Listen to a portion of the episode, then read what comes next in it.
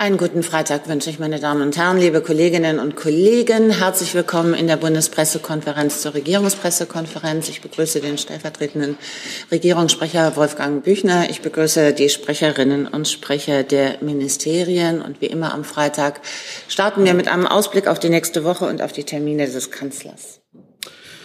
Ja, vielen Dank. Guten Tag, wie immer. Genau am Freitag hier der Überblick über die Termine des Bundeskanzlers in der kommenden Woche. Ich möchte auch heute vorwegschicken, dass die Lage aufgrund des russischen Angriffs äh, auf die Ukraine dynamisch ist und bleibt und sich daher immer noch kurzfristig etwas ändern kann. Am Mittwochmorgen um 11 Uhr findet wie gewohnt unter der Leitung des Bundeskanzlers die Kabinettssitzung statt. Ebenfalls am Mittwoch, dem 9. März, wird der Bundeskanzler um 12.30 Uhr den Premierminister von Kanada Justin Trudeau zu einem Gespräch im Bundeskanzleramt begrüßen. Der russische Angriffskrieg gegen die Ukraine und die Abstimmung über das weitere Vorgehen der transatlantischen Gemeinschaft in Reaktion darauf werden im Mittelpunkt der Gespräche stehen. Im Anschluss, circa 14.15 Uhr, ist eine gemeinsame Pressekonferenz geplant. Wie Ihnen bekannt sein dürfte, beginnen heute die 13. Paralympischen Winterspiele in Peking. Sie dauern bis zum 13. März. Der Bundeskanzler und die gesamte Bundesregierung wünschen allen deutschen Athletinnen und Athleten und ihren Guides erfolgreiche Wettkämpfe und bereichernde Begegnungen mit Sportlerinnen und Sportlern aus der ganzen Welt. Bei dieser Gelegenheit kann ich ankündigen, dass der Bundeskanzler sich am kommenden Mittwochnachmittag um 15.30 Uhr in einer Videoschalte mit einer Gruppe der deutschen Athletinnen und Athleten austauschen wird. Ebenfalls teilnehmen werden der Präsident des Deutschen Behindertensportverbandes Friedhelm Borcher, der Chef der Mission Dr. Karl Quade und der Vorsitzende im Sportausschuss des Deutschen Bundestages Frank Ulrich. Insgesamt werden über 700 Athletinnen und Athleten aus rund 50 Nationen in Peking erwartet. Wir freuen uns mit unseren Athletinnen und Athleten in der kommenden Woche auf großartige sportliche Momente. Es werden 78 Wettkämpfe in sechs Parasportarten ausgetragen. Am Donnerstag ähm, und äh, Freitag, 10. und 11. März, ähm, wird Bundeskanzler Scholz an der informellen Tagung der Staats- und Regierungschefs der Europäischen Union teilnehmen. Das Treffen wird in Versailles stattfinden. Der informelle Europäische Rat findet im Rahmen der französischen EU-Ratspräsidentschaft statt. Auf der Tagung soll es nach der bisherigen Ankündigung des, der französischen Ratspräsidentschaft um das europäische Wachstums- und Investitionsmodell für 2030 gehen. Dieses Thema entspricht einem politischen Kernziel im Programm der französischen EU-Ratspräsidentschaft unter dem Motto Aufschwung, Stärke, Zugehörigkeit. Allerdings wird der informelle Europäische Rat voraussichtlich auch stark vom Überfall Russlands auf die Ukraine geprägt sein. Insbesondere dürften Fragen der europäischen Verteidigungs- und der europäischen Energiepolitik einen größeren Raum einnehmen als ursprünglich geplant. Am Freitagnachmittag ist eine Pressekonferenz des Bundeskanzlers geplant. Nähere Informationen erhalten Sie rechtzeitig. Soweit erstmal zu den Terminankündigungen. Hey Leute, kurzer Hinweis. Wir stellen ja alles, was wir produzieren, kostenlos ins Netz. Ohne Kommerz. Wir können das nur, weil ihr unsere finanziellen Supporter seid. Das funktioniert seit Jahren und so soll es bleiben. Jeder Euro zählt, per Überweisung oder PayPal. Schaut einfach in die Podcast-Beschreibung und jetzt geht's weiter. Gibt es Fragen zu den Terminen des Kanzlers? Herr Rinke? Herr Büchner, eine Frage zu dem EU-Gipfel, informellen EU-Gipfel, zu dem der Kanzler fährt. Ähm, Sie haben jetzt eine Sache nicht erwähnt, die eigentlich auch da diskutiert werden könnte, nämlich äh, Stabilitätspakt. Ähm, was das bedeutet, äh, da gibt es den Vorschlag, dass man Militärausgaben mit Blick auf die Ukraine aus der Defizitberechnung herausnimmt. Ähm, rechnen Sie damit, dass über den Stabilitätspakt gerechnet wird auf dem Gipfel? Und äh, wäre die Bundesregierung dafür, diese Militärausgaben herauszurechnen. Ich habe ja erwähnt, dass es um äh, die, das europäische Wachstums- und Investitionsmodell für 2030 gehen wird. Ähm, weitere Details und, äh, und, was dann genau beraten wird, da möchte ich den Gesprächen wie üblich nicht vorgreifen. Zusatz? Darf ich da nochmal das Finanzministerium vielleicht fragen zu dieser Frage, ob äh, die Militärausgaben künftig aus der Defizitberechnung herausgerechnet werden sollen? Dann müssten wir einmal tauschen, bitte. Nehmen Sie Ihr Schildchen mit. der guten Ordnung halber. Dankeschön.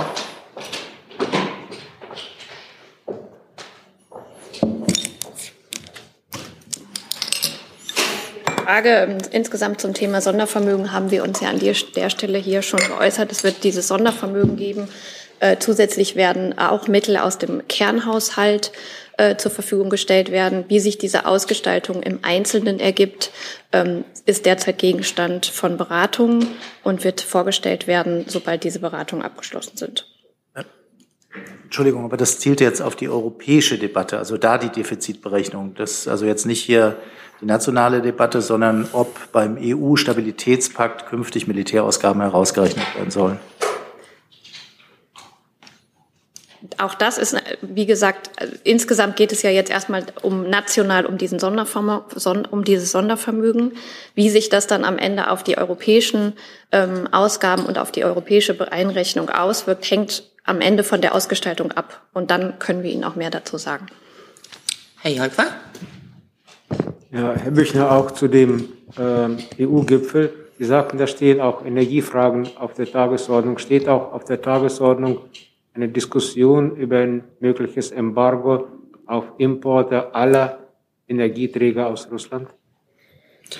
Äh, ich möchte gerne das wiederholen, was ich gerade schon gesagt habe. Ich möchte jetzt nicht den Beratungen äh, der äh, Staats- und Regierungschefs da vorgreifen.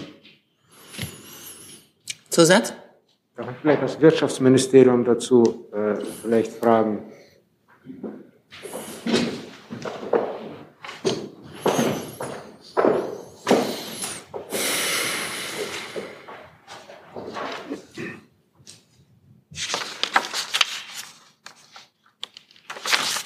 Werden denn im Moment Vorkehrungen getroffen für den Fall, dass von heute auf morgen komplett die Energieträgerlieferungen aus Russland eingestellt werden? Ja, aktuell ist die Versorgungssicherheit in Deutschland gewährleistet. Ähm, die Bundesregierung arbeitet fortlaufend daran, dass das auch so bleibt. Und ähm, wenn Sie jetzt fragen, wenn ab heute aus Russland keine Energielieferungen mehr folgen würden, würde das unsere Versorgungssicherheit über diesen Winter und den Sommer nicht relevant beeinträchtigen. Die Versorgungssicherheit wäre weiter gewährleistet. Für den kommenden Winter ähm, schauen wir uns das gerade an, dass wir da äh, weitere Vorsorgemechanismen bereitstellen, um das auch zu gewährleisten. Frau Jellen? Ich hätte auch noch mal eine Frage zum EU-Gipfel und insbesondere die Frage der Sanktionen, die äh, weitere Sanktionen, die eventuell dort besprochen werden. Da sind also zwei äh, Möglichkeiten noch mal im Gespräch. Zum einen äh, noch mal SWIFT, ähm, ob man da die Gazprom-Bank oder die SWIFT-Bank auf europäischer Seite äh, noch mal von äh, SWIFT ähm, ab, abschneidet. Ja, und dann äh, zum Thema Versorgungssicherheit äh, ähm, auch noch die Frage, ob man vielleicht auch noch mal über Nord Stream ähm, 1 äh, reden würde als mögliche Sanktion und wann das äh, eventuell in Frage käme.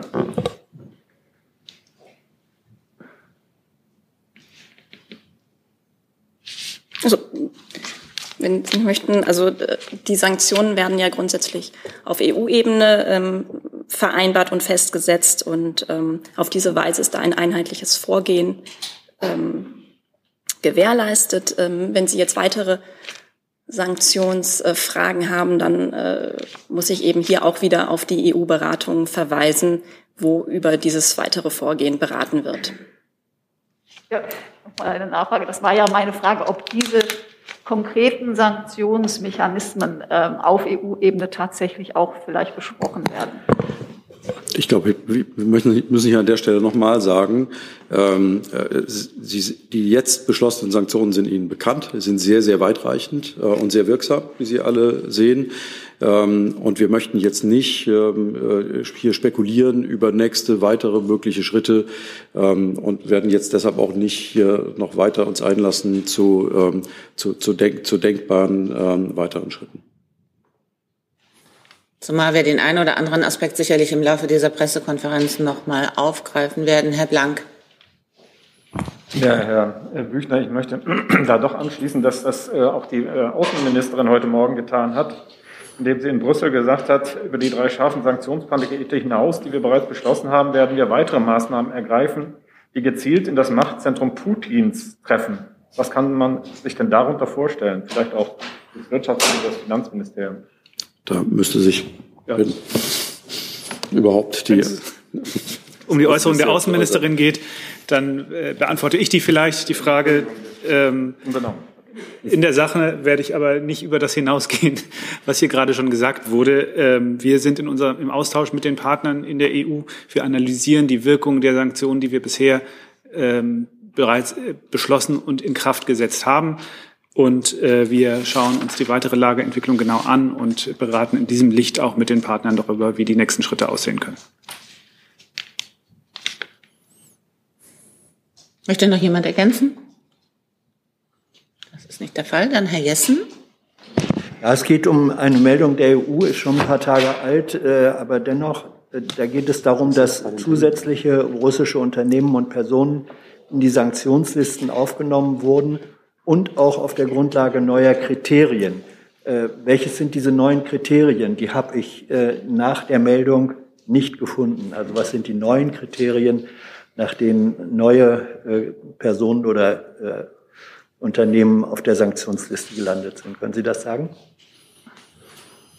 Ähm, wenn Sie mir die Meldung, auf die Sie sich beziehen, äh, zeigen würden, im Nachgang vielleicht zu dieser Pressekonferenz, dann helfe ich Ihnen gerne zu suchen im Amtsblatt der äh, Europäischen Union, äh, wo die entsprechenden Sanktionsbeschlüsse ja äh, vollständig aufgeführt sind und wo natürlich auch aufgeführt ist, welche neuen Rechtsakte es gibt, was die Sanktionsbegründungen angeht.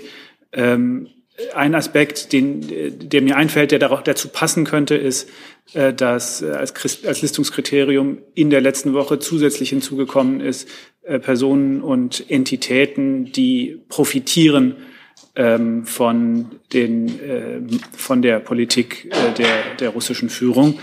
Ähm, unter diesem Listungskriterium sind unter anderem eine ganze Reihe von Oligarchen äh, zusätzlich gelistet worden. Aber ich bin mir tatsächlich nicht sicher, ob das das ich ist, worauf sich diese Liste, auf die, ja. worauf sich diese Meldung bezieht, weil ich auch nicht weiß, zu welchem Zeitpunkt und auf welches Timing sich hier der, das Prädikat neue, neues Kriterium bezieht. Klären wir bilateral. Gerne. Darf ich darum bitten, dass wir uns tatsächlich jetzt noch mal auf die Termine konzentrieren und nicht inhaltlich weiter einsteigen, Herr Rinke? Ja, Herr Büchner, nochmal eine organisatorische Frage. Vor EU-Gipfeln gab es ja manchmal Regierungserklärungen ist das eigentlich diesmal auch geplant? Also plant der Kanzler eine Regierungserklärung abzugeben? Ja, der Kanzler hat sich ja nun intensiv und äh, mehrfach zu den aktuellen Themen geäußert, gerade gestern Abend nochmal. Ähm, äh, wenn es so etwas geben sollte, wird es natürlich selbstverständlich rechtzeitig angekündigt. Bisher habe ich dazu keine Informationen. Eine Frage habe ich noch zu den Terminen. Nehmen Sie das Mikrofon vor sich, das ist besser. Ja. Dankeschön. Äh, sorry, wäre ein neues Thema, insofern dann wahrscheinlich gleich nochmal. Dann nehme ich Sie mit auf die Liste. Okay, vielen Dank. Dann schauen wir auf die Ereignisse der vergangenen Nacht. Dann würde ich doch noch mal ganz kurz einen Termin noch nachreichen, den ich vorhin übersehen habe. Äh, und zwar am Mittwoch, den 9. März, wird der Bundeskanzler um 17 Uhr den Bundespräsidenten der Republik Österreich, Alexander van der Bellen, im Bundeskanzleramt empfangen. Neben bilateralen und europapolitischen Themen werden sich Bundeskanzler Scholz und Bundespräsident van der Bellen insbesondere zum russischen Angriff auf die Ukraine austauschen. Eine Pressekonferenz ist nicht geplant. Das hatte ich noch nachzureichen.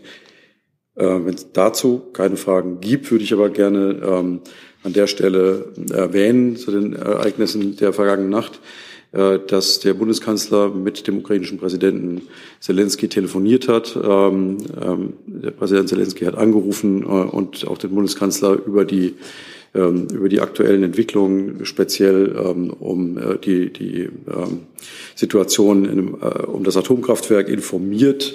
Und ich glaube, weiteres zu diesem Thema könnte Herr Stausenberg für das BMU hier beitragen. Dann bitte.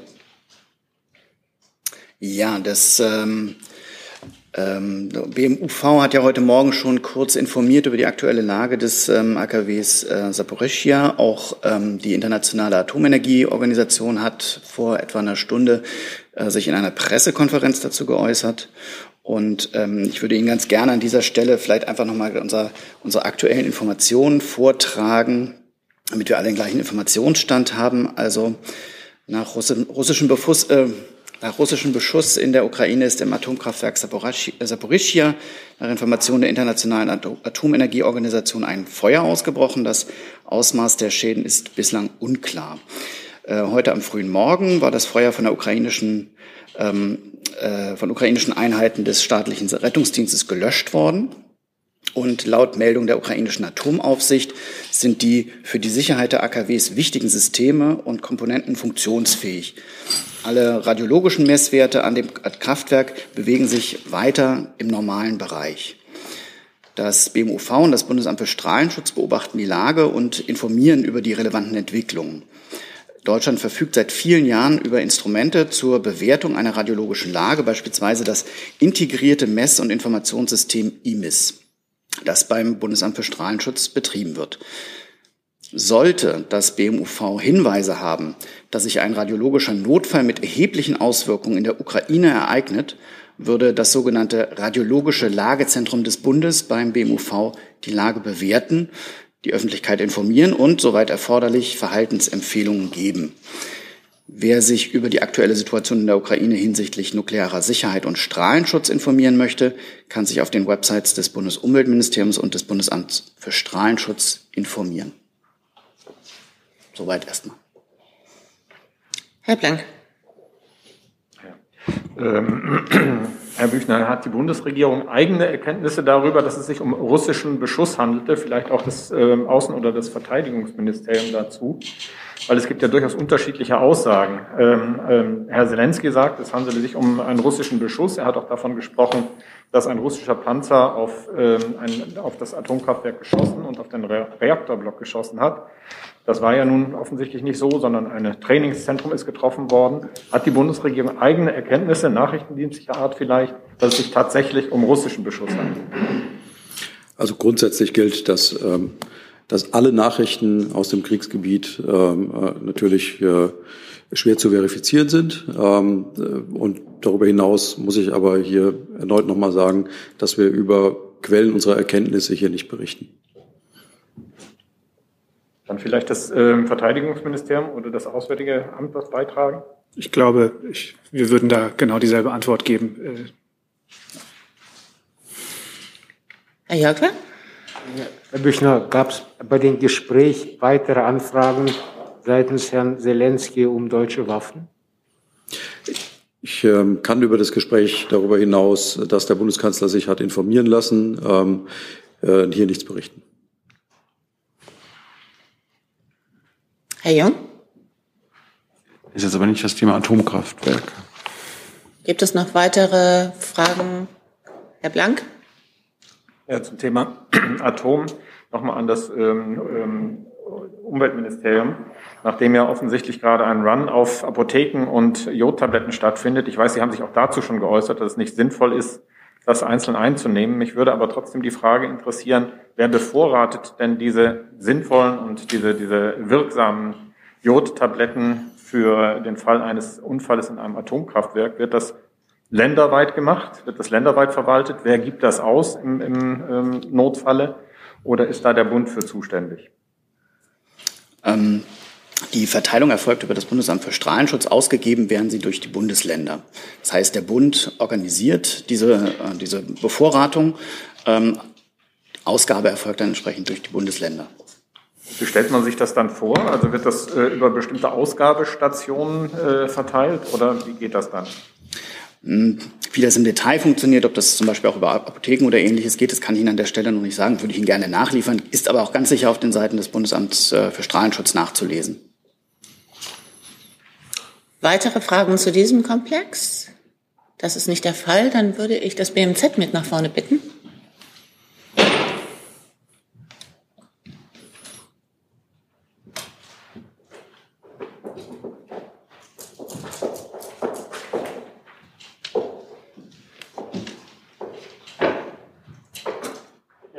Eine Reiseankündigung zu machen.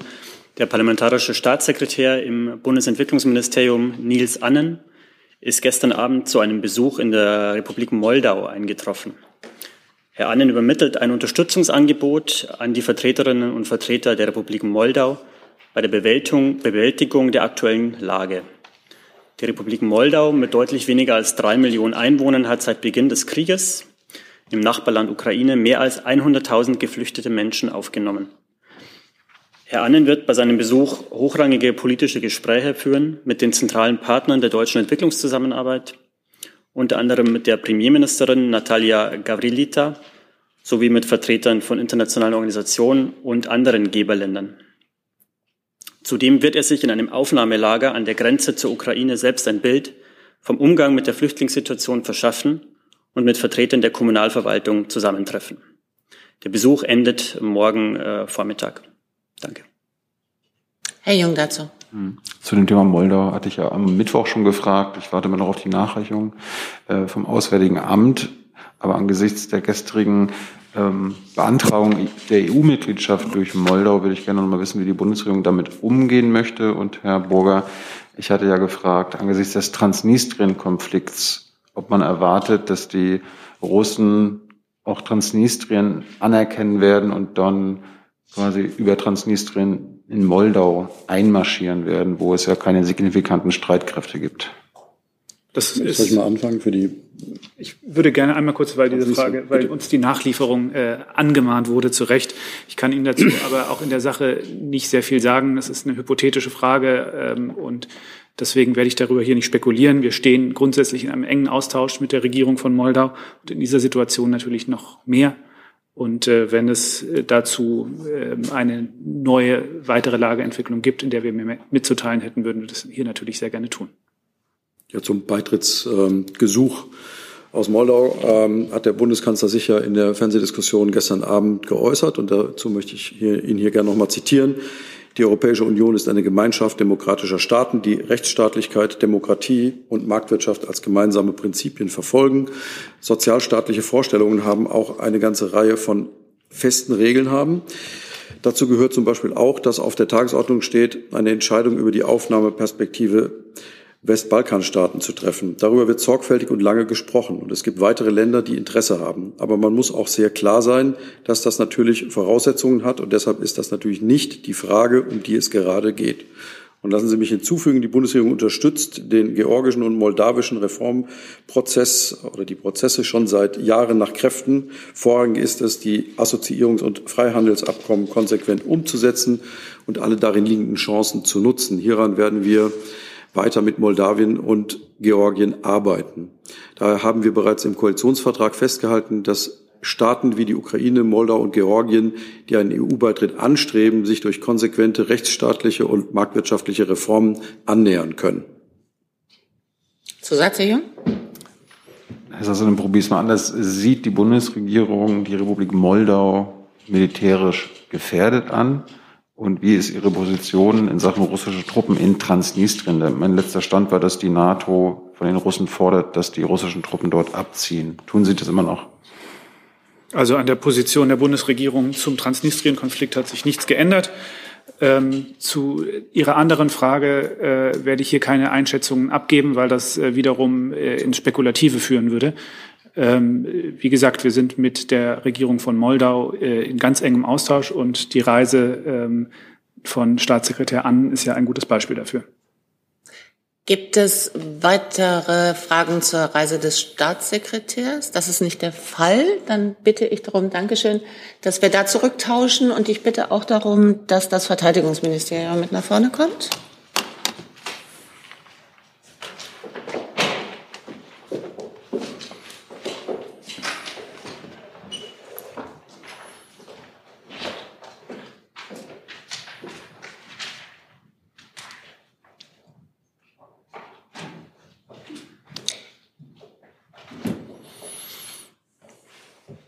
Dankeschön. Stichwort Waffenlieferungen. Frank Specht vom Handelsblatt fragt, das BMVG hat bei Waffenherstellern nachgefragt, was diese als Soforthilfe für die Ukraine kurzfristig liefern können. Um welche Waffen geht es? Auch schwere Waffen wie Panzer oder Artillerie?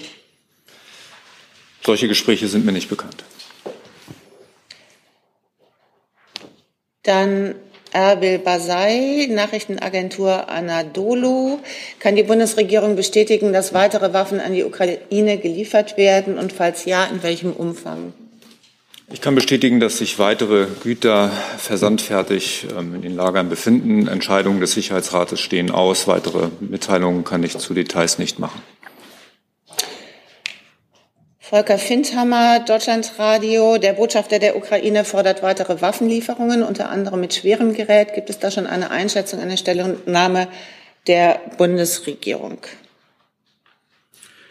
Meinerseits verweise ich auf die Worte, die ich eben gewählt habe. Ja. Was anderes kann ich auch nicht sagen. Deutschland hat äh, defensive Waffen geliefert ähm, und äh, die unter Ukraine damit unterstützt. Und darüber hinaus äh, werden wir uns zu dem Thema hier nicht weiter einlassen. Bitte. Äh, Tobias Reckmann vom WDR. Ich würde gerne nochmal nachfragen zum Thema von gestern, diesem Strehler Waffensystem, das ja gestern offenbar vom BMWK äh, genehmigt wurde. Danach war dann hinreichend zu lesen, dass selbst die Bundeswehr äh, das für den Einsatz gesperrt hat, unter anderem wegen äh, Mikrorissen und, und Korrosion. Können Sie noch mal darstellen, wie es dazu kam, äh, dass jetzt gerade solche Waffen dann für, den, für die Lieferung in die Ukraine ausgewählt wurden?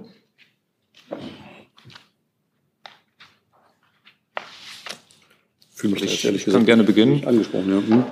Meine Ausführungen zu ähm, Bereitstellung von Materialien haben Sie eben gehört. Ich kann ausdrücklich nicht bestätigen, welche Waffentypen oder welche Ausrüstungsgegenstände das sind. Ich kann Ihnen aber bestätigen, dass seitens der Bundeswehr nur handhabungssicheres Material natürlich geliefert wird. Zusatz?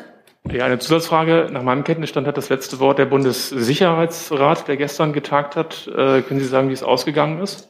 Ich kann dazu nichts sagen. Herr Rinke? Ja, direkt da anschließend, Herr Büchner, können Sie vielleicht was dazu sagen? Denn bei dieser Entscheidung stellt sich ja auch die Frage, wann der Zeitpunkt gekommen ist, wann Waffen überhaupt noch was ausrichten können.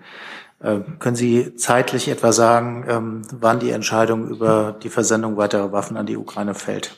Nee, dazu werden wir, kann ich nichts sagen, dazu werden wir auch nichts sagen. Wie Sie wissen, ähm, äh, sind die Beratungen des Bundessicherheitsrats geheim äh, und über die werden wir hier nicht informieren. Okay, Nachfrage, würden Sie mir zustimmen, dass es einen gewissen Zeitdruck bei diesem Entscheidungsbedarf gibt?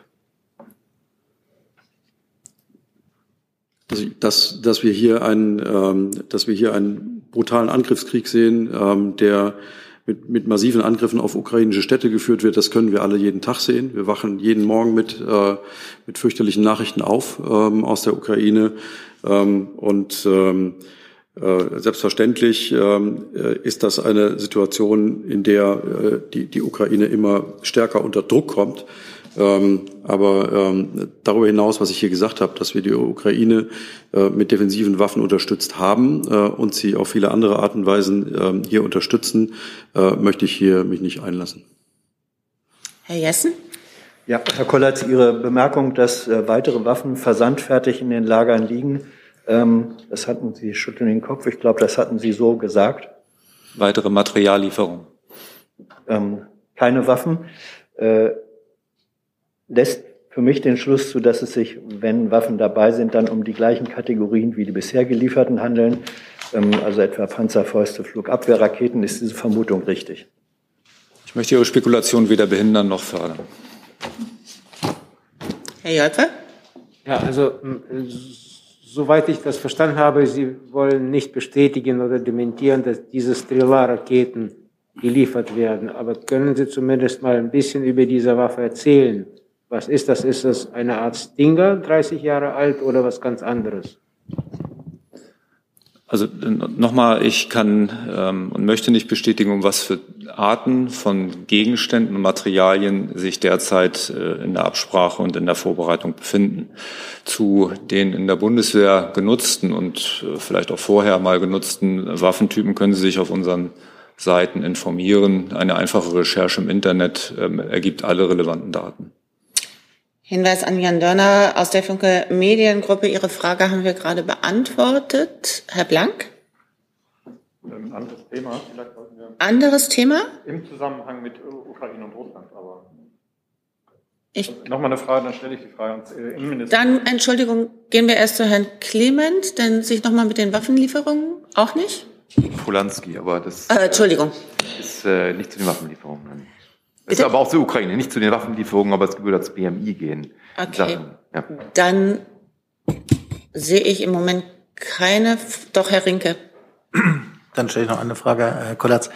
Zu den bisher gelieferten Waffen. Ist es richtig, dass die an die ukrainische Seite vollständig übergeben wurden, also die Stinger-Raketen? wir haben ja schon bestätigt, dass ähm, die erste in Rede stehende Lieferung ähm, am ähm, Ort des Bedarfs angekommen ist. Und alle Elemente, darum ging's, äh, alle Elemente dieser ersten Lieferung. Alle genannten Elemente sind angekommen. Danke. Dann verschieben wir den Schwerpunkt mit der Frage von Herrn Blank. Ähm, ja, ans ähm, Innenministerium mit dem Herr Kall. Ähm, es geht um die Ausreisenden, die in der Ukraine mitkämpfen wollen. Haben Sie da äh, einen Überblick über die Zahl? Äh, und äh, in der letzten Bundespressekonferenz ging es auch darum, dass Sie angekündigt hatten, Extremisten darunter an der Ausreise zu hindern, indem denen die Pässe entzogen werden. Ist sowas schon passiert in der Zwischenzeit? Und haben Sie ungefähr eine Einschätzung, wie viele Menschen ausgereist sind, um dort mitzukämpfen? Ja, da muss man zwei Fallkonstellationen trennen. Die eine ist, ähm, dass ukrainische Staatsangehörige oder Deutsch-Ukrainer zurück in die Ukraine reisen, in ihre Heimat und äh, sich da möglicherweise an der Verteidigung ihres Landes beteiligen. Das ist nach deutschem Recht nicht zu untersagen. Das ist sozusagen möglich. Ähm, darüber kann ich Ihnen auch keine Zahl nennen. Die andere Konstellation ist, dass deutsche Extremisten, Rechtsextremisten äh, sich dort möglicherweise an Kampfhandlungen beteiligen wollen. Ähm, dazu liegen den Sicherheitsbehörden ähm, die Erkenntnisse in einer niedrigen einstelligen Zahl. Ich kann Ihnen die genaue Zahl nicht nennen. Es sind deutlich weniger als zehn Fälle ähm, Erkenntnisse vor von Deutschen aus dem rechtsextremistischen Spektrum, die in die Ukraine gereist sind, um sich dort offenbar an Kampfhandlungen zu beteiligen. Und die äh, Bundespolizei und die Sicherheitsbehörden, vielleicht das noch ganz kurz anschließend, ähm, sind äh, sensibilisiert, was diese Fälle angeht, ähm, sind äh, sehr wachsam, äh, fahnden äh, gegebenenfalls nach, äh, nach ihnen bekannten Extremisten und ähm, die Möglichkeit, Pässe zu entziehen, ist eben eine Möglichkeit, dann Ausreisen zu verhindern. Da ist, äh, sind die Sicherheitsbehörden dran. Aber ich habe Sie richtig verstanden, dass die äh, niedrige einstellige Zahl, deutlich weniger als zehn, die sind schon ausgereist. Also das konnte man nicht. Das ist die derzeitige Erkenntnislage der Sicherheitsbehörden, ja. Und haben Sie Gefährderansprachen gemacht? Also waren Sie schon bei den äh, entsprechenden Menschen und haben an der Tür geklopft? Die Sicherheitsbehörden treffen da Maßnahmen, aber über Einzelfälle kann ich hier nicht berichten. Herr Jung dazu? Ich wollte den Aspekt mal weiten und unabhängig davon, ob der deutsche Staat jetzt Extremisten an der Ausreise hindern will, ist es ja aktuell möglich und legal, äh, als Deutscher äh, auf der Seite der Russen zu kämpfen. Warum ist das rein rechtlich überhaupt äh, legal, an einem Angriffskrieg als deutscher Bürger teilzunehmen? Und warum ändern Sie das nicht? Also was, was legal ist, äh, das kann ich jetzt nur als Jurist sagen. Das Justizministerium kann vielleicht eine rechtliche Einschätzung geben, hängt natürlich immer von den Handlungen ab, die dort tatsächlich getroffen werden und inwiefern die mit dem Völkerrecht vereinbar sind und so weiter. Aber vielleicht möchte das Justizministerium dazu eine Einschätzung geben.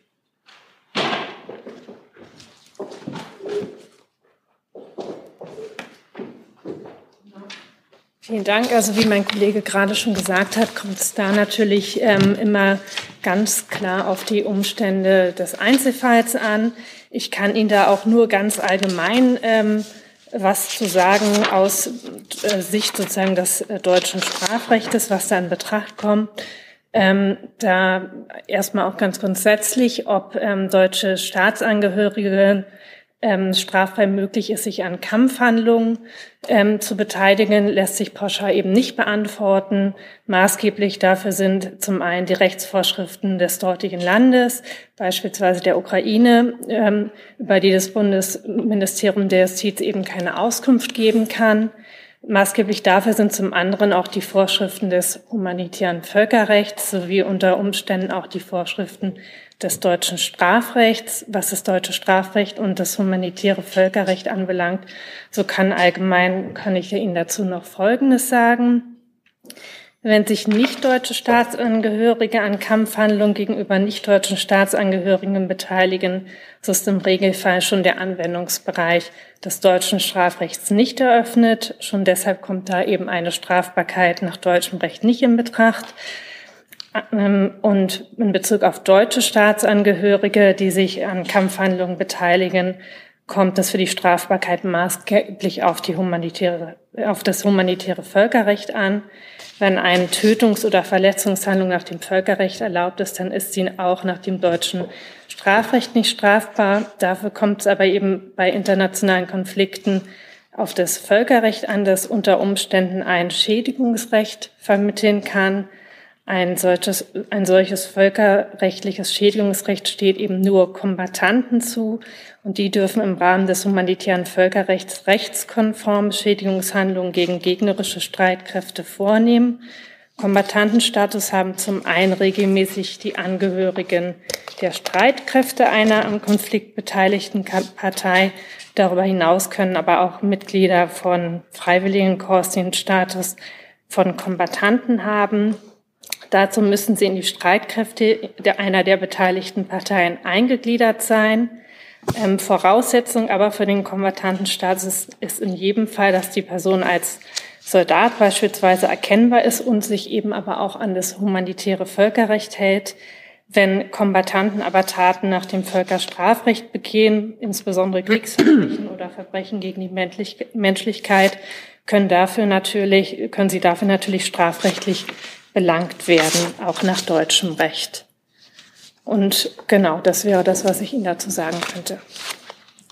Ich hatte, ja, ich hatte ja explizit da gefragt, warum deutsche Bürger auf Seiten eines russischen Angriffskriegs äh, kämpfen können und wie das überhaupt mit einem Völkerrecht vereinbar sein kann, wenn der, wenn der Angriffskrieg selbst völkerrechtswidrig ist. Und warum erlassen Sie kein Gesetz, so wie zum Beispiel in der Schweiz, das gibt es ja fast seit 100 Jahren, ähm, dass es äh, verbietet, sowas äh, daran teilzunehmen? Warum ziehen Sie sich jetzt auf den Einzelfall zurück, wenn es hier um einen russischen Angriffskrieg geht? Also im Einzelfall kann es sein, dass ein deutscher Bürger für Russland kämpft und das ist alles okay. Ähm, wie gesagt, was Sie auch gerade gesagt haben, es kommt da sehr auf den Einzelverein allgemein ausgeführt, habe ich dazu. In Bezug auf das Völkerrecht kann vielleicht das Auswärtige Amt noch ergänzen. Also ich glaube, das sind ja zwei unterschiedliche Kategorien. Das Völkerrecht, da geht es natürlich darum, was Staaten tun dürfen und nicht tun dürfen. Und im Strafrecht geht es ja um die Verantwortung des Einzelnen und die individuellen strafrechtlichen Folgen, die er dafür äh, auf sich nehmen muss. Äh, dass dieser Angriffskrieg völkerrechtswidrig ist, daran äh, gibt es, glaube ich, überhaupt keinen Zweifel, jedenfalls nicht bei der Bundesregierung. Ähm, was das an Konsequenzen äh, für den Einzelnen bedeutet, der Teil einer regulären oder nicht regulären äh, Streitkraft ist in dem Fall. Dazu hat die Kollegin hier ja gerade ausführlich äh, ausgeführt. Ähm, ich, ich es, es gibt ähm, im Völkerstrafgesetzbuch ja auch noch den, den Straftatbestand der Vorbereitung eines der, der, der Aggression. Da geht es aber ausdrücklich darum, die, diejenigen zu verfolgen, die dafür verantwortlich sind, äh, dass eine solche Aggression überhaupt begangen wird. Also die, diejenigen, die dafür politisch, die die politischen Entscheidungsträger sind und militärischen Entscheidungsträger. Und wie gesagt, für das Verhalten des Einzelnen, ob da individuelle Schuld an Kriegsverbrechen besteht, das ist eine Frage, die eben sehr individuell nach den Umständen des Einzelfalls beurteilt wird, so wie die Kollegin das gerade gesagt hat. Herr Blank zu diesem Komplex. Ja, ich möchte nochmal nachhaken äh, bei Herrn Kall. Ähm, haben Sie einen Überblick über die Zahl der Deutschen, äh, ob das jetzt nun Ukrainer-Hintergrund äh, sind oder nicht? Im, Im Hintergrund sind die jetzt in die Ukraine ausgereist sind oder ausreisen nicht wollen, das wissen Sie ja nicht, aber ausgereist sind, die aus idealistischen Gründen meinetwegen bei der Verteidigung der Ukraine teilnehmen wollen. Sie haben gesagt, man kann äh, Menschen mit ukrainischem Hintergrund nicht hindern, aber haben Sie überhaupt eine Vorstellung davon, wie viele Menschen schon in diese Richtung ausgereist sind, wie viele Deutsche? Mhm.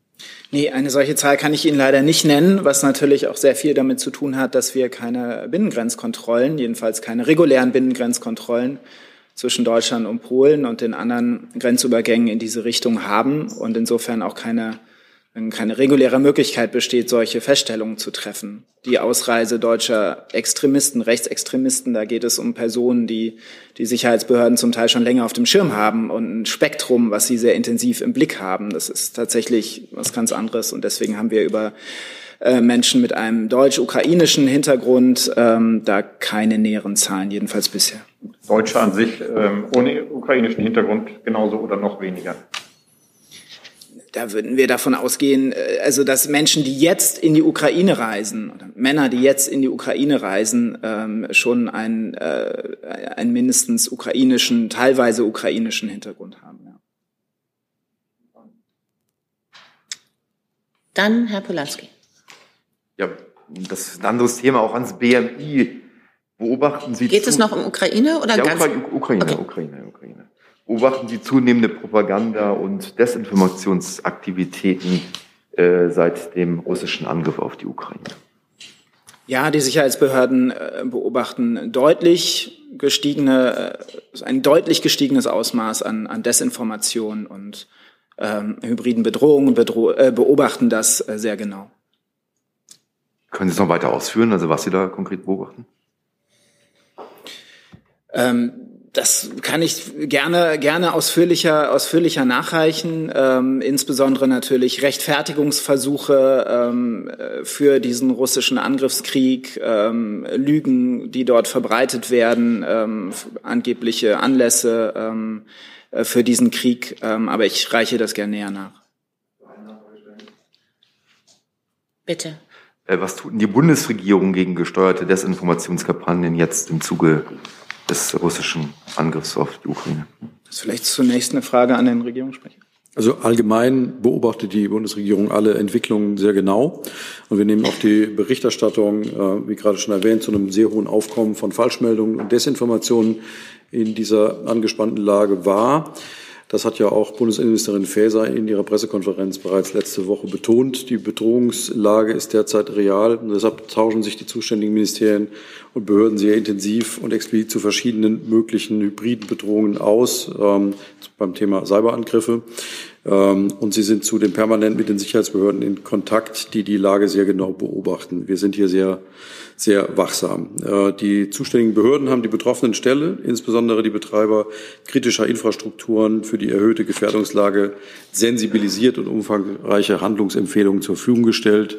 Betreiber kritischer Infrastrukturen und Unternehmen mit Bezügen zur Ukraine sind schon länger gebeten worden, ihre IT-Sicherheitsmaßnahmen zu erhöhen.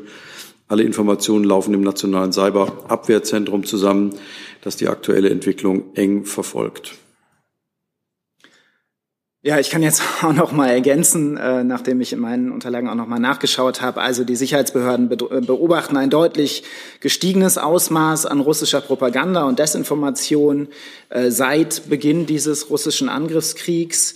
Äh, russische Staatsmedien und russisch Desinformationsportale, Webseiten, kremlnahe Twitter-Accounts bedienen da unterschiedlichste Narrative, die darauf abzielen, das Vorgehen der russischen Regierung zu legitimieren, nach der Beobachtung unserer Sicherheitsbehörden ähm, eben Rechtfertigungsversuche für diesen Krieg zu schaffen. Die Sicherheit Russlands, der russischen Minderheiten in der Ukraine sei bedroht, äh, wird dort verbreitet. Dafür sei der Westen verantwortlich. Ähm, das an- legitime russische Bedürfnis nach Sicherheitsgarantien würde nicht akzeptiert. Das sind sozusagen die Narrative, die dort ähm, äh, bedient werden. Und ähm, ja, nach, auch nach Ansicht der Sicherheitsbehörden soll natürlich damit auch die Meinungsbildung hierzulande beeinflusst werden. Herr Jolpe. Ja, Herr Büchner, wie bewerten, bewertet die Bundesregierung in diesem Zusammenhang, dass ab heute die Deutsche Welle, BBC und andere westliche Medienanstalten in Russland nicht mehr übers Netz empfangen sind und vielleicht auch noch das, das russische Gesetz, das bis zu 15 Jahre Straflage vorsieht, wenn jemand einen russisch, russischen Soldaten beleidigt. Ja, wir beobachten all diese Entwicklungen mit großer Sorge. Ähm, äh, ist aber noch etwas zu früh, um das alles genau zu bewerten. Wir müssen mal schauen, äh, was dann nun tatsächlich passiert. Die Meldungen sind ja noch relativ frisch. Mir liegen online ganz viele Fragen vor zum Thema Sanktionen und dafür bräuchten wir dann auch noch mal bitte das Finanzministerium vorne.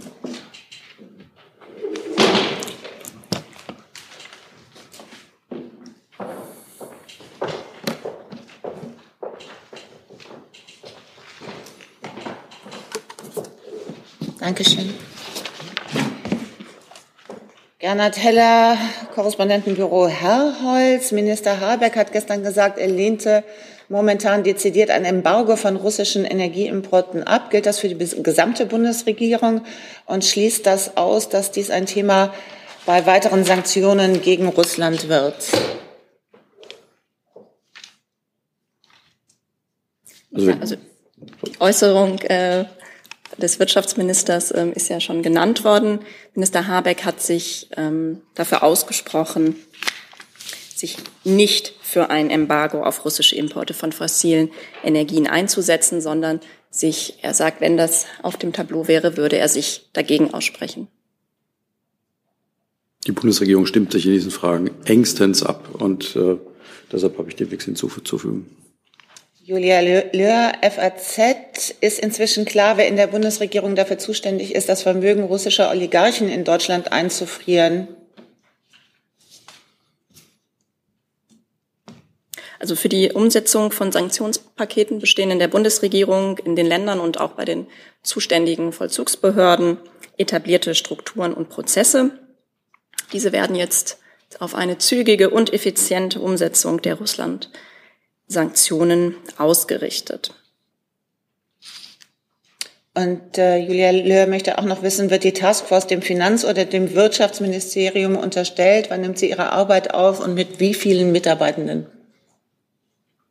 Also wenn Frau Löhr auf die ähm, Taskforce anspricht, da laufen, glaube ich, meines Wissens noch die Abstimmungen innerhalb der Bundesregierung. Dazu kann ich noch keinen neuen Stand berichten.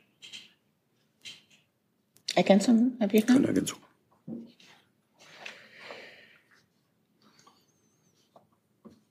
Jan Schreiber, AFP. Es gab Berichte, dass deutsche Behörden in Hamburg die Yacht Dilbar, die dem russischen Multimilliardär Usmanov gehören soll, beschlagnahmt hat. Das Weiße Haus hat gestern auch offiziell angekündigt, dass dies geschehen sei.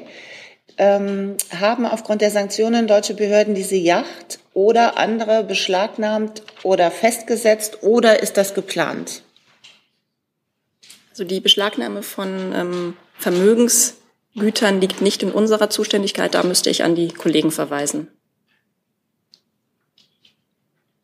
An welche Kollegen? Also, ich kann ganz allgemein äh, dazu sagen, dass, ähm, dass die zuständigen Bundesressorts und die nachgeordneten Behörden natürlich in enger Absprache stehen mit den zuständigen Stellen der Länder, um konsequent gegen Sanktionsverstöße vorzugehen. Ähm, wir machen keine Details zu operativen Maßnahmen wie üblich nicht öffentlich. Ähm, zu eventuellen sanktionsrechtlichen Einzelfällen im Hamburger Hafen ähm, würde ich Sie bitten, sich mit Ihren Anfragen an den Hamburger Senat zu wenden. Zusatz von Jan Schreiber. Will oder hat die Regierung andere russische Vermögenswerte wie Flugzeuge oder Häuser, die unter die Sanktionen fallen, beschlagnahmt? Es wurde ja gerade ausgeführt, dass ähm, Details zu operativen Maßnahmen wie üblich nicht öffentlich gemacht werden können. Gibt es im Saal Fragen zu diesem Komplex? Sonst mache ich mit den Online-Fragen weiter.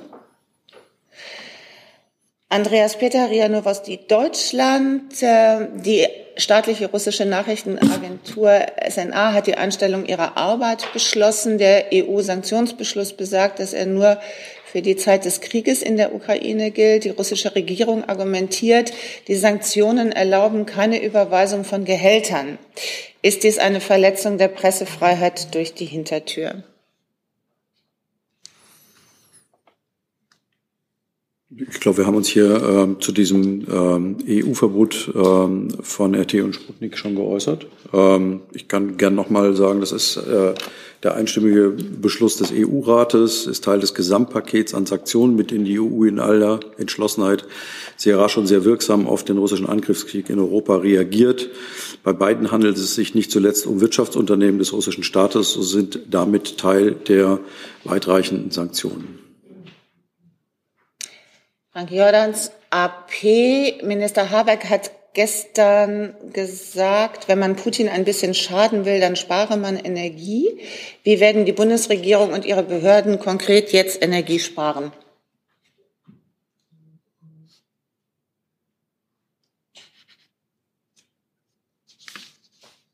Kann, den, kann jetzt hier den, den Minister nicht weiter interpretieren.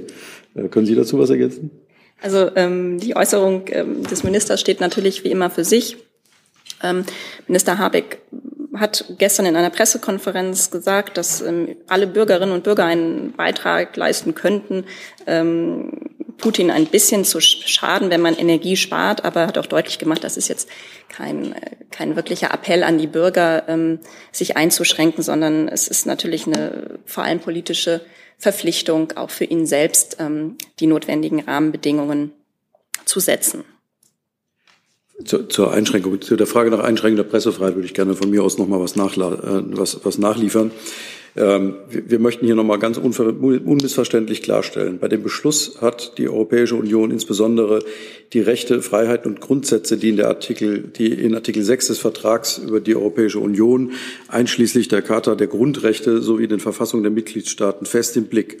Die Grundsätze zur Sicherung unabhängiger und vielfältiger Medien in der Europäischen Union bleiben von diesem Verbot von RT und von Sputnik unberührt. Journalistische Arbeit einzelner Personen wird explizit nicht eingeschränkt.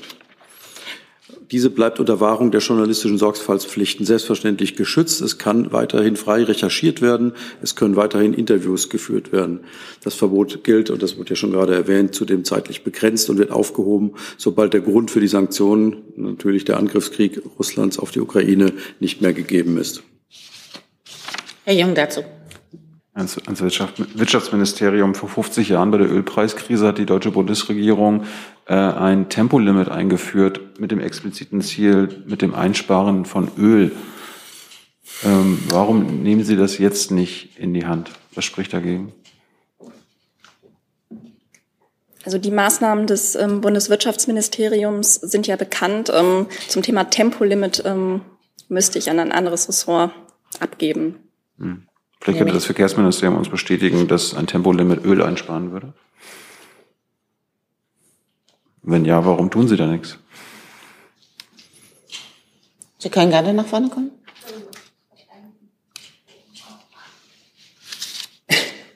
Können Sie das hier uns vortragen? Machen wir noch mal einen kurzen Tausch, bitte.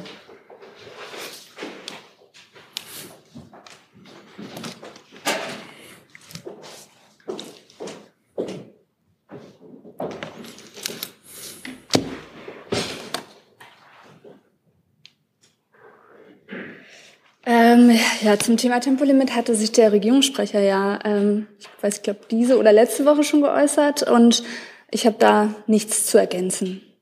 Können Sie bestätigen, dass ein Tempolimit zum Einsparen von Öl in Deutschland führen würde? Da liegen mir jetzt keine Erkenntnisse zuvor. Das wissen Sie nicht?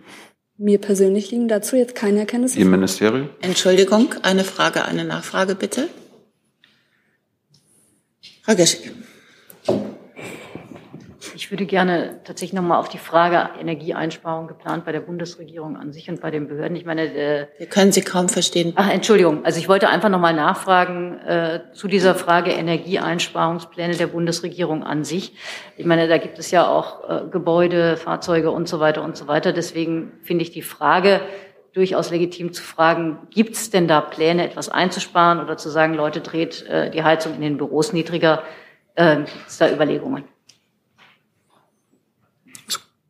Konkret habe ich im Moment äh, dazu keine Antwort. Müssten wir nachliefern. Ich glaube, man kann. Entschuldigung. Ja. Ich glaube, man kann zumindest allgemein mal darauf hinweisen, dass wir ohnehin für die Bundesregierung und für die Bundesbehörden extrem ehrgeizige äh, Energieeffizienzpläne überall haben, schon äh, um unsere Klimaziele zu erreichen, äh, sind alle äh, Bundesressorts äh, jetzt nicht erst seit gestern dabei, äh, mit, mit sehr großem Ehrgeiz ihre Energieeffizienz zu erhöhen. Das ist jetzt natürlich nichts, wofür ich als hier als Sprecher des Auswärtigen Amts äh, besonders qualifiziert wäre, das im Detail auszuführen. Ich weiß nicht, ob andere Kollegen mehr darüber wissen. Ich muss mir jetzt mal noch mal den Überblick verschaffen. Gibt es Fragen noch weiter zum Komplex Ukraine? Frau Kollegin? Ja, Henrike Rosbach, Süddeutsche Zeitung. Ich habe eine Frage zu dem ähm, 100 Milliarden Paket. Ich weiß nicht, ob das jetzt passt. Und zwar wüsste ich gerne an das BMF. Ähm, also das soll ja offensichtlich zusammen mit, dem, äh, mit den Haushaltseckpunkten am 16.03. ins Kabinett. Wie weit sind Sie denn schon bei der konkreten Ausgestaltung? Ähm, besonders würde mich interessieren, wird es denn da einen Tilgungsplan geben oder nicht? Ja, vielen Dank für Ihre Frage. Also ich kann Ihnen dazu ähm, keine konkreten Auskünfte jetzt zu einem Zeitplan geben. Ich kann Ihnen dazu sagen, dass ähm, die Arbeiten innerhalb der Bundesregierung mit Hochdruck natürlich laufen an der Konzeption des Sondervermögens und dass wir zeitnah einen Vorschlag vorlegen werden mit den Details. Ähm, das betrifft auch die Frage nach einem Tilgungsplan. Zusatz? Ja, ähm, Herr Büchner, ist es denn äh, sozusagen im Sinne des Kanzlers, dass bei diesem Sondervermögen auch gleich mitgeklärt wird, wann und wie es getilgt wird? Oder würde er das eher versuchen zu vermeiden mit Blick auf den Kernhaushalt, der dadurch ja dann auch stärker eingeschränkt würde? Sie haben ja gerade die Ausführungen der Kollegin vom Bundesfinanzministerium gehört. Ähm, die Frage ist in der Abstimmung ähm, und wird auch kurzfristig ähm, entschieden. Und dann werden wir Sie darüber informieren, wie das organisiert wird. Herr Blank dazu? Ja, Herr Regierungssprecher, ähm, Herr Merz hat ja äh, verlangt, dass es keine Zweckentfremdung dieses 100 Milliarden Euro Pakets geben könne, sonst könne die Union da nicht mitmachen. Schließt denn der Bundeskanzler aus, dass es ähm, dieses Geld dann zum Beispiel auch zur Energiesicherheit verwendet wird oder bei anderen Themen und dass es ausschließlich für äh, die Stärkung der Bundeswehr benutzt wird? Genau das hat der Bundeskanzler ja in seiner Regierungserklärung gesagt, ähm, dass es, äh, dass dieses Sondervermögen ähm, äh, für äh, die ähm, Ausstattung der Bundeswehr eingerichtet wird. In dem Zusammenhang kann man mal aber auch darauf hinweisen, dass es sehr, sehr positiv ist, dass die Union ihre Bereitschaft signalisiert und auch Herr Merz hier an dieser Stelle konstruktiv mitzuwirken. In diesem Zusammenhang, Daniel Lücking, ND der Tag. Wie werden zivile Hilfsdienste, Katastrophenschutz etc. finanziell ertüchtigt, denen ebenfalls finanzielle Mittel fehlen?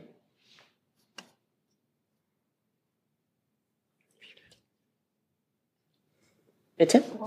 Nochmal, ich bräuchte die Frage bitte auch nochmal. Okay. Wie werden zivile Hilfsdienste und Katastrophenschutz finanziell ertüchtigt, denen ebenfalls finanzielle Mittel fehlen? Im Zusammenhang mit dem Sondervermögen. Das ist jetzt eine sehr weitgehende Frage und würde in die Zuständigkeit des jeweiligen Ressorts fallen. Ähm, ich würde jetzt tippen, Hilfsorganisationen, BMI oder auch Verteidigung. Also ist eine Ressortzuständigkeit. Okay, dann tauschen wir. Also ich kann hier nochmal sagen an der Stelle, die Mittel werden umgehend in voller Höhe zur Finanzierung von militärischen Investitionen zur Verfügung stehen, zusätzlich zu den allgemeinen Verteidigungshaushalt, äh, Verteidigungsausgaben im Bundeshaushalt. Es geht jetzt also nicht darum, ähm, äh, alle, ähm, alle denkbaren ähm, äh, sozusagen Bedarfe ähm, über dieses Sondervermögen auch noch mit abzudecken. Genau, deswegen äh, kann ich mich für den Bereich des BMI jetzt auch gar nicht zu dem Sondervermögen äußern, sondern natürlich generell dazu, dass wir das Bundesamt für Bevölkerungsschutz und das Technische Hilfswerk natürlich ähm, auch angesichts der aktuellen Lage, die ja zeigt, wie wichtig der Bevölkerungs- und Katastrophenschutz ist, äh, weiter stärken wollen. Wir sind ja in laufenden Haushaltsverhandlungen, deswegen will ich mich hier jetzt nicht zu Details äußern, aber das ist dem BMI natürlich wichtig, hier die Katastrophenschutzstrukturen, soweit sie in der Hand des Bundes sind, wie das THW auch, ähm, auch zu unterstützen. Im Übrigen ist der Katastrophenschutz ja im Wesentlichen in Länderhand. Nochmal zur Ukraine? Dann bitte. Das Mikro. Tobias, sag mal nochmal vom WDR. Nochmal zur Ukraine, nochmal zum Aspekt äh, Atomkraftwerk. Ähm, Herr Büchner, ähm, Friedrich Merz hat eben in einem Interview gesagt, dass äh, für den Fall Russland, dass Russland weiterhin Atomkraftwerke gezielt angreifen sollte, ähm, die NATO darüber nachdenken müsse, Putin zu stoppen. Ähm, gibt es in der Bundesregierung schon eine Haltung zu diesem Szenario und falls ja, wie sieht die aus? Also zum einen möchte ich hier eine Interviewäußerung von Herrn Merz, die irgendwie hier reinkommt, während wir hier miteinander diskutieren, ähm, äh, nicht kommentieren. Ähm, und zum anderen, glaube ich, ähm, ist all das, was der Bundeskanzler gestern Abend äh, in äh, seinem Interview gesagt hat, ähm, völlig unmissverständlich. Die NATO und, und damit auch Deutschland wird nicht in diesen Krieg eingreifen. Herr Rinke? Äh, Entschuldigung. Danke. Bitte? Eine Frage ans Auswärtige Amt. Es geht um die Westbalkan-Länder, die Beitrittskandidaten oder die Länder, die im ähm, Beitrittsverfahren sind. Gibt es eigentlich eine Erwartung der Bundesregierung, dass sich diese Beitrittskandidaten alle der europäischen Position anschließen, was Russland angeht, sowohl was die Verurteilung, aber auch was die Durchsetzung oder Verhängung von Sanktionen angeht? Oder ist ein Abweichen, wird das keine Auswirkungen haben auf die Beitrittsgespräche?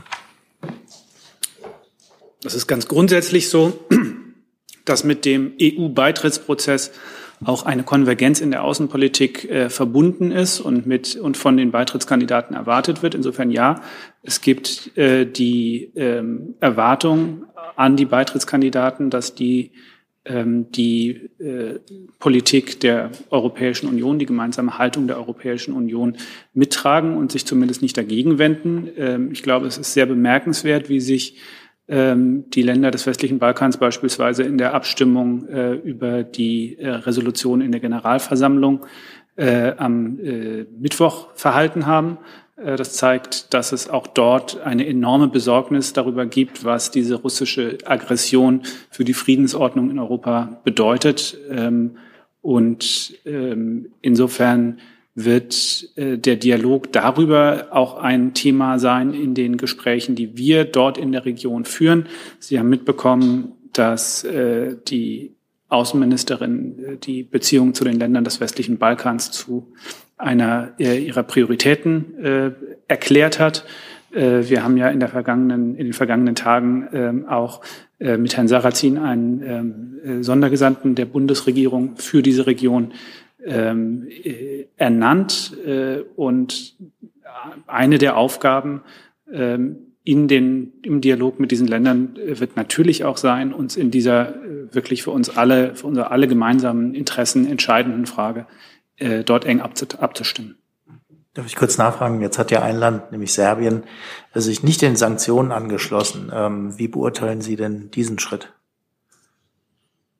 Ja, ich äh, habe ja gerade auf das Abstimmungsverhalten in der Generalversammlung hingewiesen. Äh, wie gesagt, äh, die Erwartung, äh, die besteht ganz allgemein an alle Beitrittskandidaten, äh, die Außen- und Sicherheitspolitik der Europäischen Union ähm, entsprechend zu begleiten und zu unterstützen.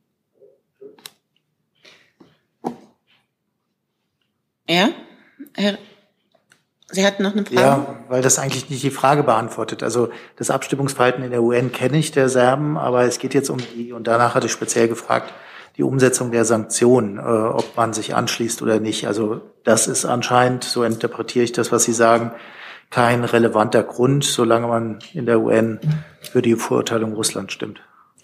Ich weiß nicht, wie Sie zu dieser Interpretation kommen. Ich dachte, es wäre deutlich, was ich gesagt hatte, dass äh, natürlich mit dem äh, Beitritts, mit dem Beitrittsprozess, mit der Kandidatur verbunden ist, die Erwartung der gesamten Europäischen Union, nicht nur der Bundesregierung, an die Kandidaten, dass sie die außen- und sicherheitspolitischen äh, Grundausrichtungen der Europäischen Union mittragen.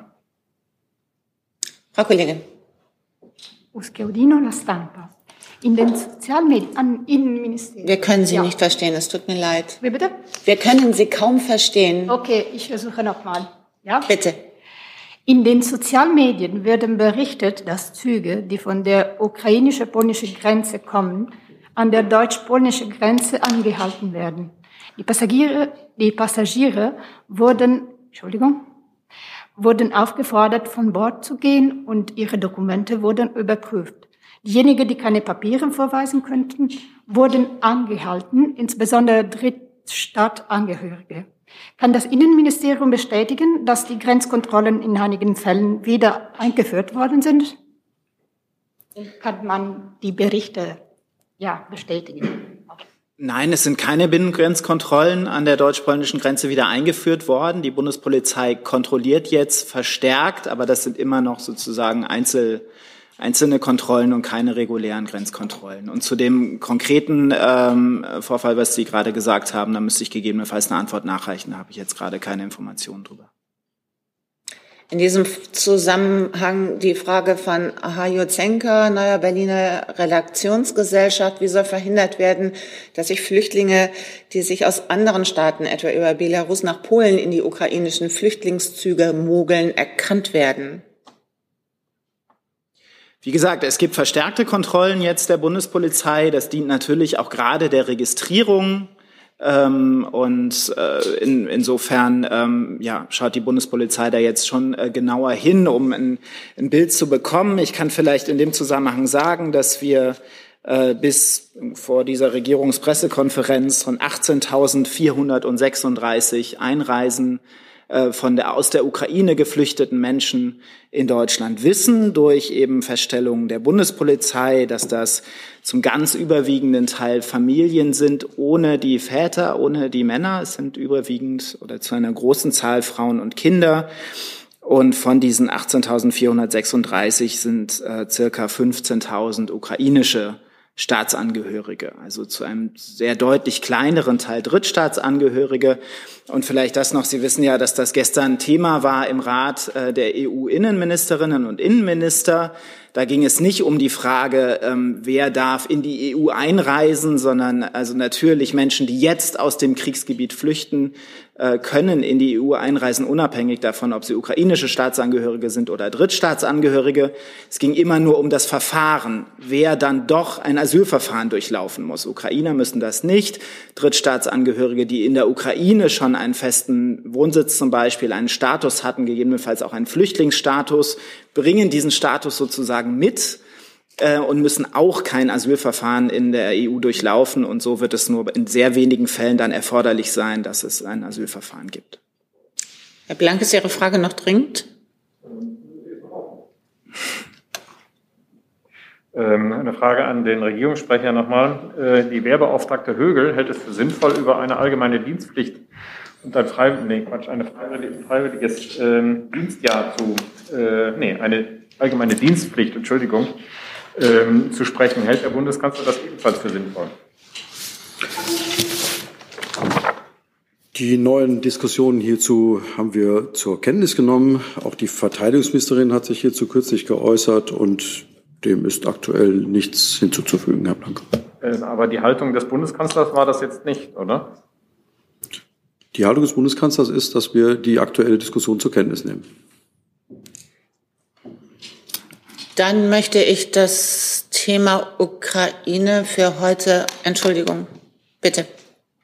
Sie hatte ich übersehen. Jonas Schulz-Paas vom Stern. Ich habe eine Frage zur gestern beschlossenen äh, Massenzustromrichtlinie. Ähm, wann wird die denn in Deutschland umgesetzt? Also haben die Menschen aus der Ukraine ab heute den Anspruch äh, auf diesen Status oder befindet sich das nur in Erklärung? Wann wird das der Fall sein?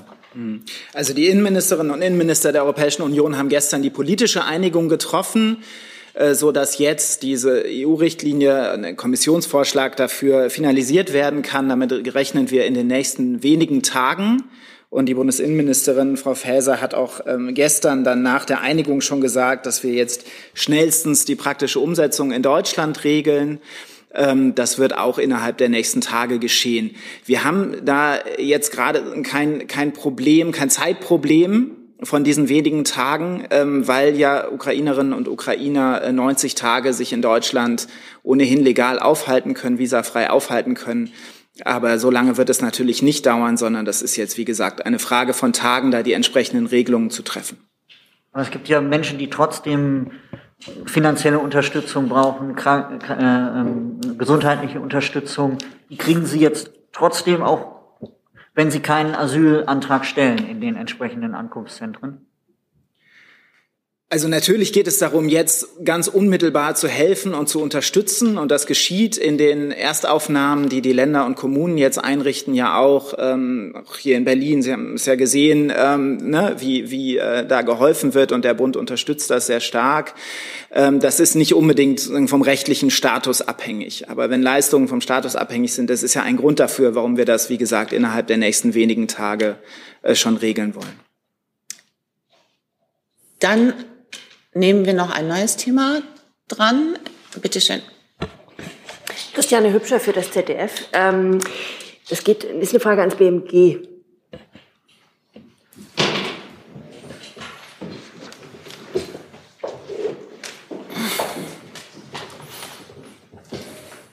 Dankeschön.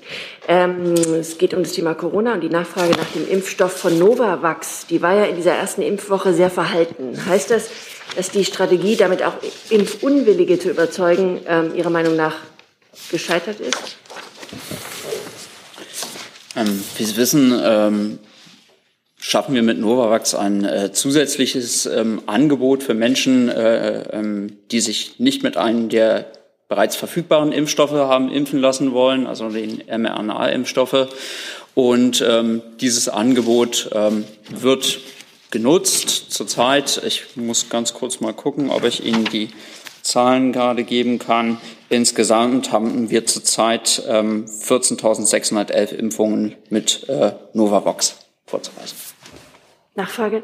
Und wie viel hatten Sie erwartet? Und wie groß ist das Gap dazwischen? Also was ist Ihre Bilanz nach dieser ich, ich kann Ihnen Ich kann Ihnen jetzt zu Erwartungen ähm, dazu nicht sagen. Wie gesagt, wir haben dieses ähm, zusätzliche Angebot damit geschaffen. Sie wissen auch, diese Verteilung erfolgt ja dann direkt an die Länder ähm, im Rahmen jetzt der einrichtungsbezogenen Impfpflicht. Und insofern diese Impfungen erfolgen jetzt, aber äh, mit der Zulassung von Novavax waren unsererseits jetzt keine ähm, Erwartungszahlen irgendwie genannt worden oder hier anderweitig kommuniziert worden. Insofern kann ich da jetzt auch keine ähm, weitergehende Einschätzung dazu geben. Gernot Teller zu Corona, auch an das Bundesgesundheitsministerium. Können Sie bitte eine kurze Einschätzung der aktuellen Corona-Lage geben und sorgt sie der Wiederanstieg der Inzidenzzahlen in den vergangenen beiden Tagen? Also wir haben nach wie vor es mit äh, einer recht hohen Inzidenz zu tun. Ähm, es wurden in der vergangenen Woche erneut über eine Million ähm, Covid-19-Fälle an das RKI übermittelt. Ähm, allerdings sieht es so aus, dass der Höhepunkt der fünften Welle ähm, tatsächlich in der Mehrheit der Bundesländer überschritten ist. Das gilt aber nicht für alle Bundesländer, das muss man auch noch mal dazu sagen. Also unter anderem in Thüringen, Sachsen-Anhalt, Mecklenburg-Vorpommern und äh, Schleswig-Holstein steigen die Inzidenzen weiterhin. Und ähm, insgesamt wurden aber bundesweit neun äh, Prozent weniger Fälle als in der Vorwoche übermittelt. Herr Rinke dazu? Ja, eine Frage zu dem heutigen vierten Dritten, wo mehrere Länder ja Corona-Lockerungen ähm, eingeführt haben. Äh, der Bundesgesundheitsminister hatte ja davor gewarnt, dass die Länder auf keinen Fall weitergehen sollten als das, was in der Ministerpräsidentenrunde vereinbart worden war für den vierten Dritten. Äh, in Ihrer Beurteilung der Lage haben sich die Länder daran gehalten oder sieht Herr Lautermacht mit Sorgen, dass äh, die Öffnungen möglicherweise zu weit gehen? Herr Rinke, ich bitte um Verständnis, dass ich jetzt äh, mich nicht zu einzelnen Öffnungsschritten der Länder hier verhalten kann. Aber wie Sie schon richtig gesagt haben, hat sich ja Herr Minister Lauterbach dazu in der Vergangenheit ähm, mehrfach geäußert. Er hat wiederholt betont, dass man nicht über die vereinbarten ähm, Öffnungsschritte hinausgehen sollte, die in der äh, Ministerpräsidentinnen und Ministerpräsidentenkonferenz tatsächlich vereinbart wurden. Und dass das richtig ist, das zeigen ja halt eben auch die aktuellen Zahlen, die ich äh, gerade referiert habe. Also heute meldet das RKI 217.500 Neuinfektionen und ähm, 291 Todesfälle. Also auch wenn der Scheitelpunkt in den meisten Bundesländern erreicht ist, ähm, wir haben es nach wie vor mit hohen Inzidenzen zu tun. Das muss man immer wieder deutlich sagen. Darf ich noch mal so kurz nachfragen? Sie müssen ja kein einzelnes Bundesland nennen, sondern die Gesamtheit der Maßnahmen. Ist das im Rahmen dessen, was ähm, Ihr Minister noch für akzeptabel hält, oder ähm, sind die Öffnungsmaßnahmen insgesamt zu weitgehend? Herr Rinke, wie ich ja schon ausgeführt habe, ähm, der Minister hat dazu gesagt, es gibt einen eindeutigen Beschluss der MPK dazu und er hat gesagt, über diesen Beschluss sollte man nicht hinausgehen. Weitere Fragen zu Corona sehe ich nicht. Dann noch einmal online Daniel Lücking. In dieser Woche häufen sich die Berichte, dass die Taliban in Afghanistan gezielte Suchen nach ehemaligen Ortskräften durchführen. Wie ist der Stand der Ausreisen und wie wird den in Verstecken ausharrenden ehemaligen Beschäftigten geholfen? Zum Stand der Ausreisen muss ich Ihnen die aktuellen Zahlen nachliefern. Äh, das tue ich sehr gerne. Unsere Möglichkeiten in Afghanistan selbst Unterstützung zu leisten sind natürlich, das haben wir hier immer gesagt, extrem begrenzt, weil wir vor Ort keine Präsenz haben und nicht handlungsfähig sind. Hi, Tyler hier, Producer von Jung und Naiv. Ohne euch gibt's uns nicht. Jeder Euro zählt und ab 20 landet ihr als Produzenten im Abspann auf YouTube. Weiter geht's. Herr Renke nochmal? Nicht zu Afghanistan, ein neues Thema. Letzte Frage für heute bitte. Frage an Herrn Burger zum Thema Iran. Da gibt es ähm, widersprüchliche Einschätzungen, ob man in Wien jetzt vorangekommen ist oder nicht. Äh, ein positives Szenario sieht sogar ein mögliches Außenministertreffen am Samstag äh, vor, zu dem äh, Herr Lavrov anreisen könnte. Wie beurteilen Sie im Moment den Stand der Gespräche? Rechnen Sie damit, dass ein solches Treffen am Samstag möglich sein könnte? Ja, vielen Dank. Äh, wir wollen gemeinsam als E3, also mit Frankreich und Großbritannien, schnellstmöglich zu einer vollständigen Umsetzung des JCPOA zurückkehren. Die Zeit dafür drängt und eine finale Textfassung liegt auf dem Tisch. Äh, gleichzeitig geht bislang äh, Irans, ungebremst, äh, un, äh, Irans nukleartechnische Eskalation ungebremst weiter. Und deshalb drängt die Zeit auch so. Wir wollen den nicht verbreitungspolitischen Mehrwert des JCPOA ähm, zügig wiederherstellen und Irans Nuklearprogramm wieder zuverlässig einhegen und vor allem der strikten Aufsicht durch die IAEO unterwerfen. Deshalb haben wir wiederholt gesagt, dass wir schnellstmöglich einen Abschluss benötigen und äh, diese Gespräche schnell abschließen können. Die volle Konzentration in Wien gilt einem positiven Abschluss. Dazu laufen die Gespräche und diesem, auf dieses Ziel bleiben wir auch fokussiert. Ich kann Sie noch mal verweisen auf Äußerungen das äh, EAD, der ja diese Gespräche koordiniert, äh, von gestern. Da hat sich Herr Mora ähm, auf Twitter dazu geäußert. Er hat gesagt, We are at the final stages of the Vienna talks on the JCPOA. Some relevant issues are still open, and success is never guaranteed in some, such complex negotiation. Uh, we are doing our best in the coordinators team, but we are definitely not there yet. Das ist, glaube ich, der Stand, äh, den wir von hier aus auch nicht anders darstellen können. Können Sie dann zur Klarheit nochmal sagen, was äh, mit dem morgigen Treffen ist? Halten Sie das für eher wahrscheinlich oder eher unwahrscheinlich? Ich werde darüber nicht spekulieren. Die Einigung ist dann da, wenn diese Dokumente offiziell angenommen werden. Damit sage ich Dankeschön für diesen Freitag. Wenn es irgend geht, ein entspanntes Wochenende.